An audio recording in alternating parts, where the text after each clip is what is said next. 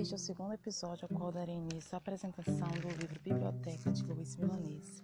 Uma observação em relação às citações, eu indicarei C para a citação mais o número de página correspondente.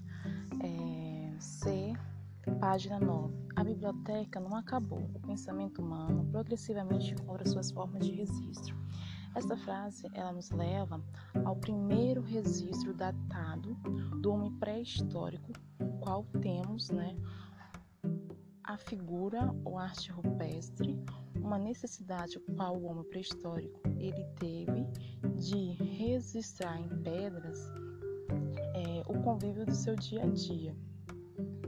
E atualmente temos o, o registro impresso ou registro suporte tecnológico como os e-books. C.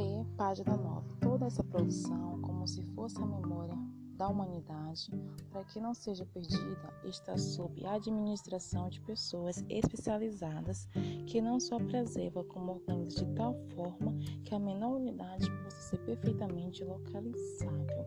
A produção a produção é, desde a figura rupestre até os dias atuais. Então, há um, um, um agrupamento de, de informações que determinou a formação de coleções. Na página 10,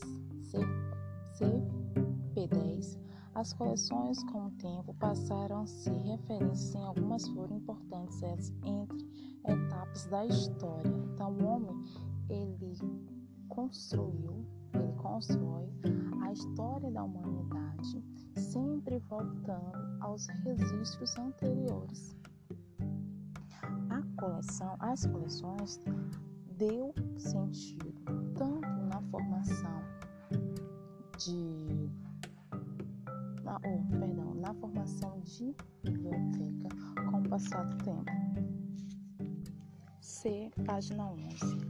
Grande quase único vetor de transmissão do conhecimento é a fala, criadora da tradução oral, da memória coletiva. Na falta das letras, prevalece a fala nos grupos sagrados. Então, temos ali a figura rupestre, não uma, uma transmissão de escrita, mas o primeiro ato de comunicação de registro é, que, que evidencia um, um, contexto da história e temos, é, consequentemente, a fala que foi né, é, a primeira transmissão do conhecimento, principalmente pelos grupos nômades, as comunidades tradicionais, a qual não tinha o letramento e todo conhecimento era passado de geração por geração. Os povos indígenas então não tinham um sistema de escrita, né? E a questão de cultivo, de tempo, de plantação, né, que é o cultivo, pescaria, tudo ali era conhecimento oral, formando assim a memória coletiva de um povo então, havendo registro, com certeza haverá biblioteca. É um porque justamente uma ele precisa ali preservar a sua memória, zelar e guardar para garantir o conhecimento da geração seguinte, subsequente. Justamente na antiguidade, o que determinou, determinava de, de nobreza, o grau de desenvolvimento, de riqueza de um povo, de um reino, era as coleções formadas né, pelas cidades, justo porque o, o poder era a informação. E por se tratar de um, um contexto onde havia uma taxa enorme de analfabetismo, habilidade, ter competência de ler e escrever era um privilégio é, enorme. Para ratificar a importância da biblioteca, a importância dos é, registros, né? Ali, o autor ratifica na CP12. O que define a condição de biblioteca é a existência de alguma forma de organização que permita encontrar o que se deseja, mesmo que só o proprietário ou poucos tenham isso nessa busca. Essa questão aqui, que é bem, fica bem restringido, é em relação que na antiguidade se tinha bibliotecas particulares, não havia biblioteca pública, né? coleções particulares. Finalizando esta parte aqui da sequentia, a parte introdutória do livro, para irmos em direção à primeira parte, que é em busca da identidade perdida. C. P13. Havendo necessidade de guardar, haverá o ato seguinte, não perder o guardado. Então, o homem, ele busca o que está perdido, guarda o que foi encontrado, registra e depois ele ali, ele disponibiliza essa memória, essa produção para que outros tenham ali um, o conhecimento. Na página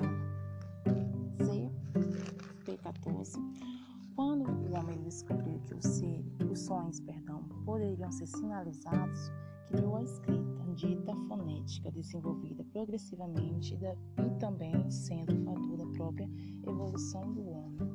Então, não se tinha um sistema de escrita, o sistema de escrita, ele surgiu é, na região da Mesopotâmia, é, atual Oriente Médio, sistema de escrita.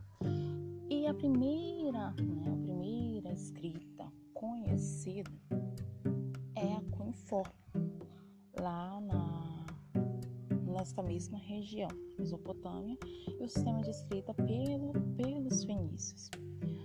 O sistema de escrita pelos fenícios possibilitou ali a formação do alfabeto grego e romano para o ocidente e o alfabeto hebraico e indiano para o oriente. Agora com o sistema de escrita já construído e já do, dominado né, facilmente, o acúmulo de informação ela foi ali acessão gradualmente. Para isso, construindo os acervos, coleções, e para que essas informações ali organizadas em um ambiente é, não fosse perdida, não tivesse uma dificuldade em, na procura, na busca, necessitou-se construir códigos né, sistematizados para recuperar informação. É, já adentrando aqui a antiguidade, durante os séculos C.P16, perdão. Durante séculos, pelo menos da antiguidade, do início do Renascimento, a figura bibliotecário menos se caracterizou como, como organizador, que existia para facilitar as incursões do, dos curiosos pelo universo do conhecimento e mais se firmou como devoltado e estranho guardião do saber, certamente um sacerdote, pois a escrita estava restrita aos iniciados em mistérios trans, transcendentais. Justamente esta mudança social que foi o renascimento é, do século XIII até o século XXI propiciou é, a disseminação do conteúdo helênico, é, visto como conteúdo profano, justamente pelas bibliotecas bizantinas que cultivavam esta, este conteúdo, que era uma mistura de religiões, a influência grega, enquanto no, no Império Romano do Ocidente, né, se tinha literatura predominante latinas e a produção do humanísticas, né, ali é, tinha o objetivo de compreensão do mundo qual o homem vivia.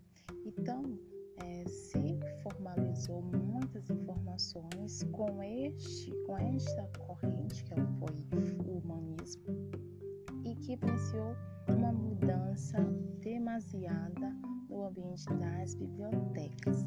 Também neste nesse movimento, o zelador, ou então zelador, foi denominado bibliotecário e tendo é, destaque né, na sua posição como agente central de sustentação das bibliotecas. E a biblioteca ela deixou de ser um local de guardar livros para ser disseminadora da informação. Também nesse período se tem as criações das primeiras universidades ali, um ambiente muito forte, né?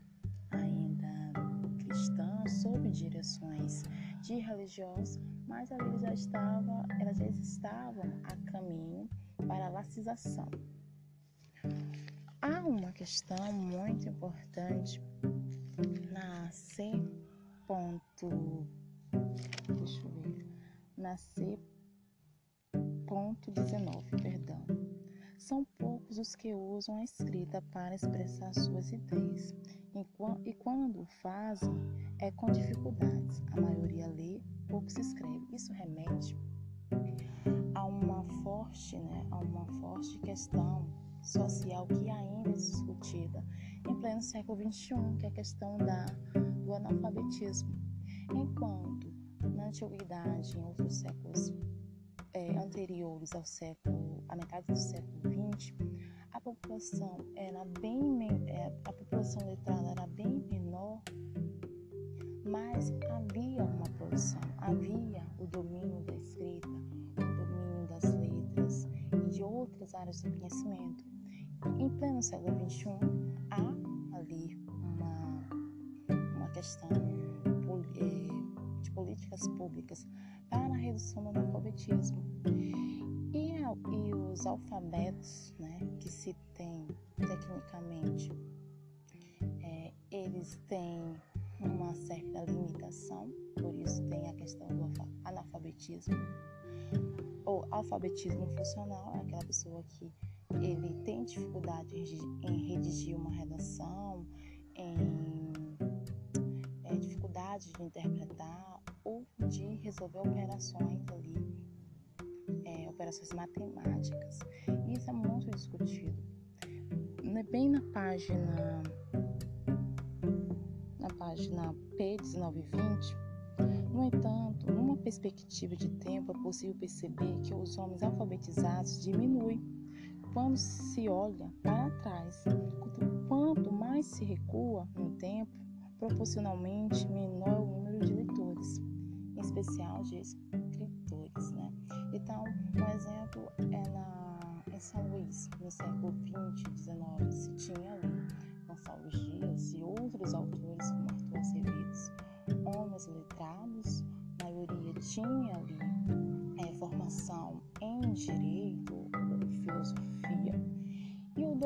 sobre outras línguas.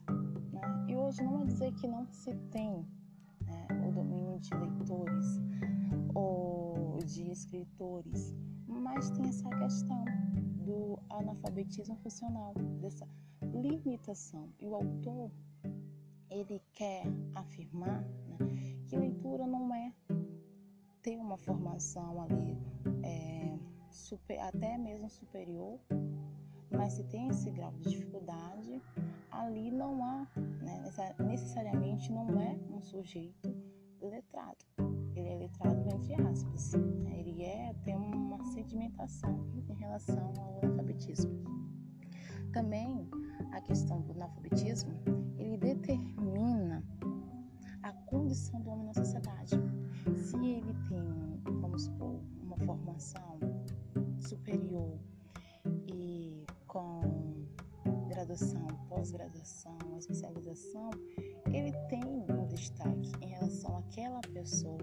que não teve acesso à educação por determinações econômicas ou socioeconômicas, porque essa questão da, do analfabetismo é um assunto né, muito amplo, muitos insumos para ser discutido.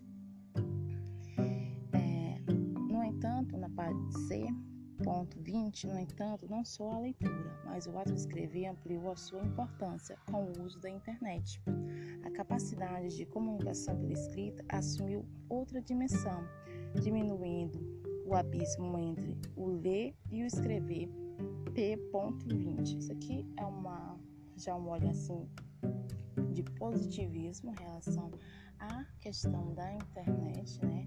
Diminuindo essas barreiras, porque enquanto na antiguidade, no passado, a questão de escrita, a questão de leitura era restrita, né? escritor eram para poucos leitores também.